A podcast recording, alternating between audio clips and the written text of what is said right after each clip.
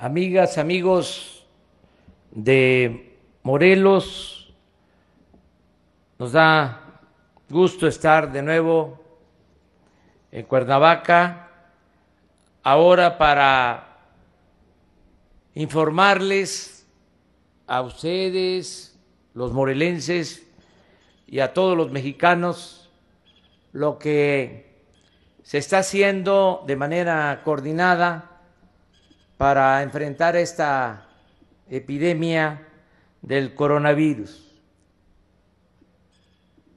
Lo primero, lo más importante, es que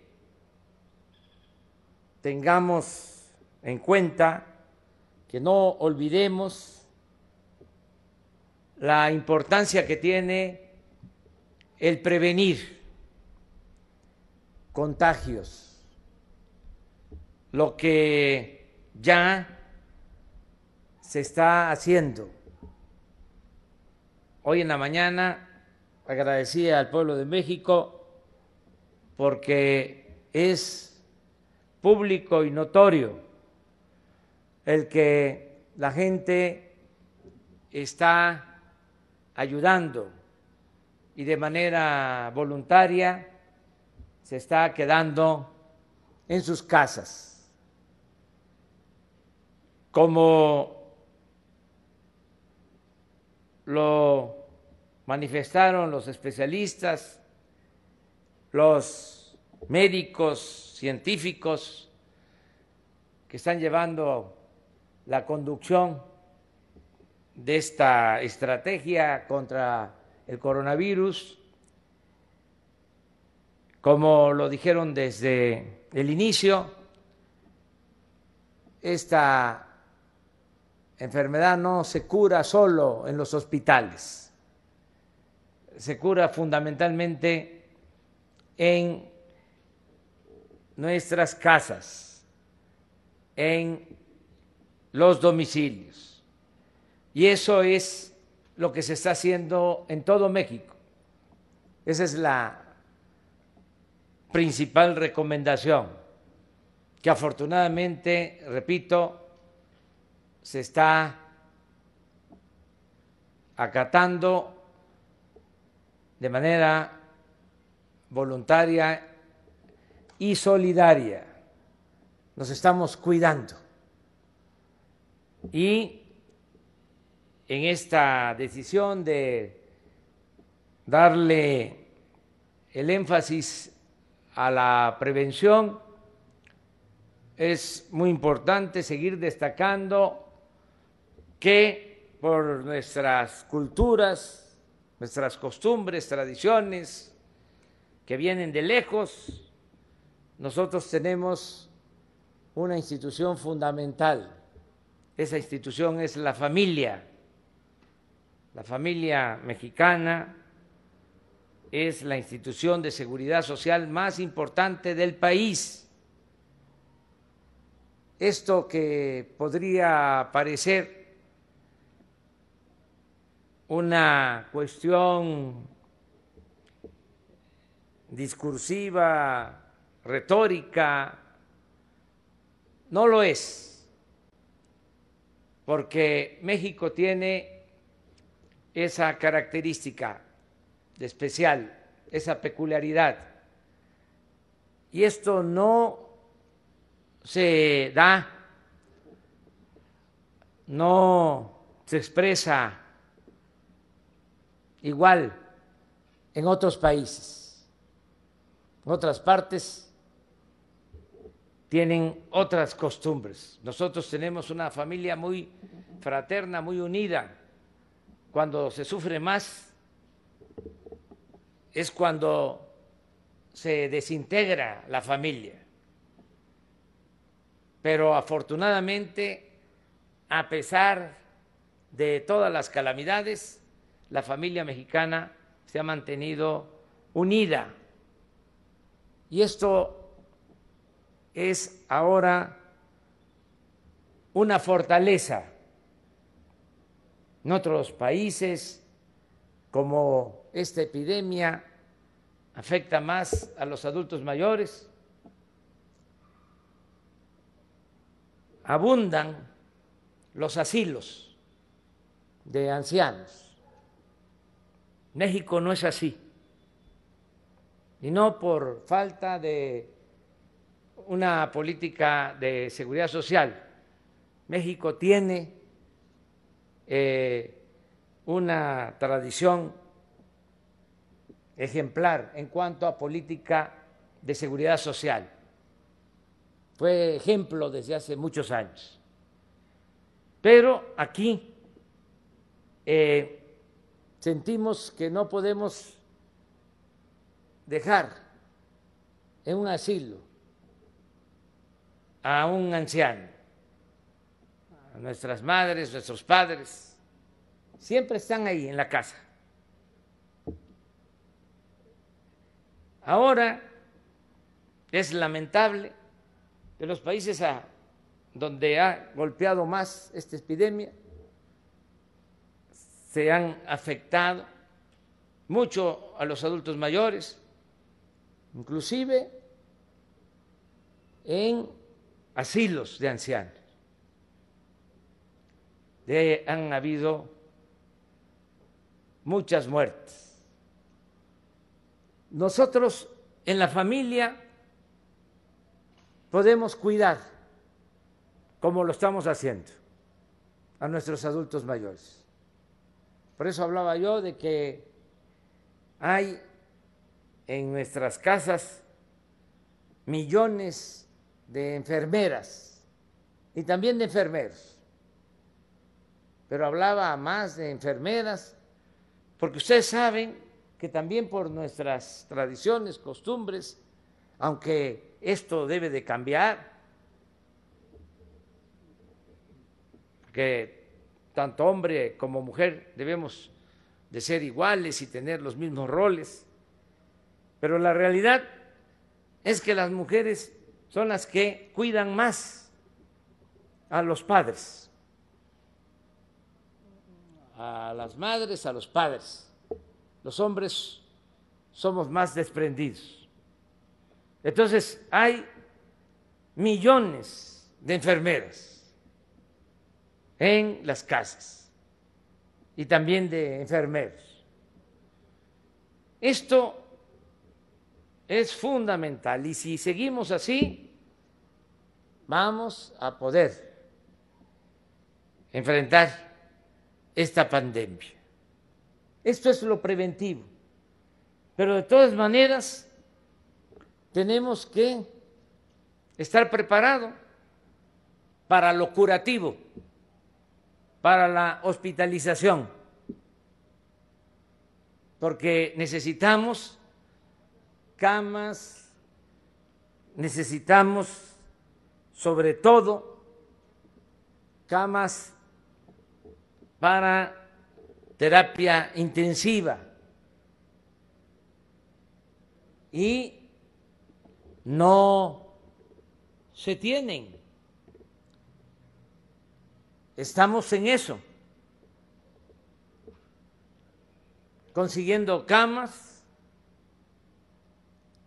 y sobre todo ventiladores para terapia intensiva. A eso nos hemos dedicado ya desde hace bastante tiempo y estamos avanzando diariamente, se ha ido avanzando. Ya tenemos alrededor de cinco mil camas con ventiladores, pero necesitamos más. Y todos los días estamos instalando camas, estamos obteniendo ventiladores para estar preparados. Afortunadamente, la epidemia está siendo administrada, no se ha salido de control. Y esto por las medidas preventivas, por hacerle caso a los especialistas. El que el crecimiento de infectados se dé de manera horizontal para tener tiempo de prepararnos, de equiparnos. En otros países, desgraciadamente, creció mucho, desbordó la epidemia, los agarró de sorpresa, sin preparación. Nosotros estamos ahora dedicados a que no nos falten las camas, los ventiladores y algo que es muy importante y hoy convocamos, los especialistas, porque este régimen corrupto que terminó afortunadamente hace poco, nos dejó muchas deudas, rezagos, una herencia nefasta. Una de las cosas que produjo este régimen antipopular, corrupto, fue un faltante de médicos en el país y sobre todo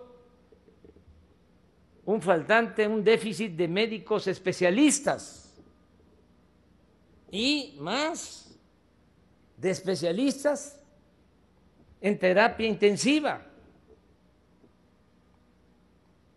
Les hablaba de que tenemos cinco mil camas de terapia intensiva con ventiladores, pero en todo el país son mil los especialistas en terapia intensiva. Entonces, hoy convocamos para que médicos generales sean capacitados de inmediato, asegurándoles trabajo, asegurándoles a los que van a estudiar en especialidades dos puntos para que al presentar el examen, si participaron ayudando a combatir la epidemia, se les tomen en cuenta esos dos puntos para que puedan ingresar a la especialidad. Yo estoy seguro que van a llegar muchos médicos generales y de otras especialidades para ayudar. Esto eh, se necesita en el caso de médicos y de enfermeras también especializadas en terapia intensiva, porque se habla de los ventiladores, pero hay que saber, no es nada más tener el equipo, ¿sí? Por eso ahora estamos aquí en Cuernavaca, donde ya tenemos un número eh, considerable de camas, de ventiladores, de especialistas, pero falta. Y por eso estamos aquí, porque vamos a reconstruir este hospital para tener en el corto plazo, lo más pronto posible, la disponibilidad para instalar 40 camas de terapia intensiva, con equipo y con especialistas. Ya está trabajando el ISTE en empezar a arreglar, pero va a intervenir el ejército, va a intervenir la Secretaría de la Defensa, los ingenieros militares, para hacerlo lo más pronto posible. Y así vamos a estar pendientes en Morelos para que no eh, nos confiemos y podamos atender a los enfermos y salvar vidas, dedicarnos todos a ese propósito. Yo agradezco mucho al gobernador de Morelos, Cuauhtémoc Blanco por su apoyo. Estamos trabajando de manera coordinada y estoy dedicado en estos días solo a eh, apoyar para enfrentar la pandemia del coronavirus. Estamos trabajando todos juntos. Eh, y ahora no hay eh, descanso, son las 24 horas, es un estado especial para lo que corresponde a nosotros, los servidores públicos, también los que tenemos una responsabilidad sustantiva necesaria. Los servidores públicos que por ahora no son tan indispensables. Estamos eh, pidiéndoles que se retiren, que estén en sus casas. Y así nos ayudan mucho. Y lo mismo en el caso del sector privado. Están ayudando mucho los empresarios, mandando a sus casas a sus trabajadores sin despedirlos garantizándoles permiso con su sueldo y con sus prestaciones. Esa es la mejor forma de ayudar. Me dicen cómo apoyo, me dicen los empresarios. Pues este garantiza a tus trabajadores el empleo en estos momentos difíciles, porque además esta crisis es transitoria, pasajera, y vamos, desde luego, a reactivar la economía y a salir adelante.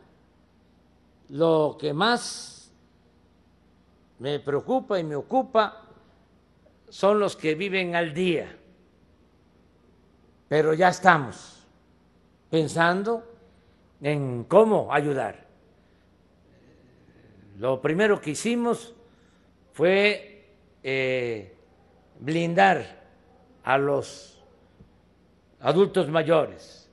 Ya estamos terminando de distribuir más de 40 mil millones de pesos en pensiones adelantadas a los adultos mayores.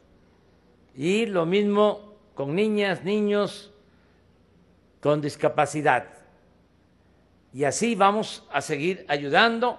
Y mañana a las 5 de la tarde voy a dar a conocer un programa para reactivar la economía, para crear empleos y sobre todo para garantizar el bienestar del pueblo. Vamos a seguir adelante. Le agradezco mucho a Luis Antonio Ramírez Pineda, director del ISTE, por su apoyo, su respaldo, a los médicos del ISTE, a las enfermeras, a los trabajadores del ISTE, que están ayudando, todos. No están poniendo pretextos, excusas, eh, están eh, colaborando como se necesita en estos momentos difíciles, asiagos y también agradecerle al presidente municipal de Cuernavaca por estarnos acompañando y a todas, a todos ustedes, muchas gracias. Vamos a seguir este recorrido. Hoy por la tarde voy a un hospital de la Secretaría de Marina porque van a intervenir estas dos instituciones ya están actuando, tanto el plan Marina como el plan DN3 de la Secretaría de la Defensa, todos juntos por la transformación de México. Un saludo.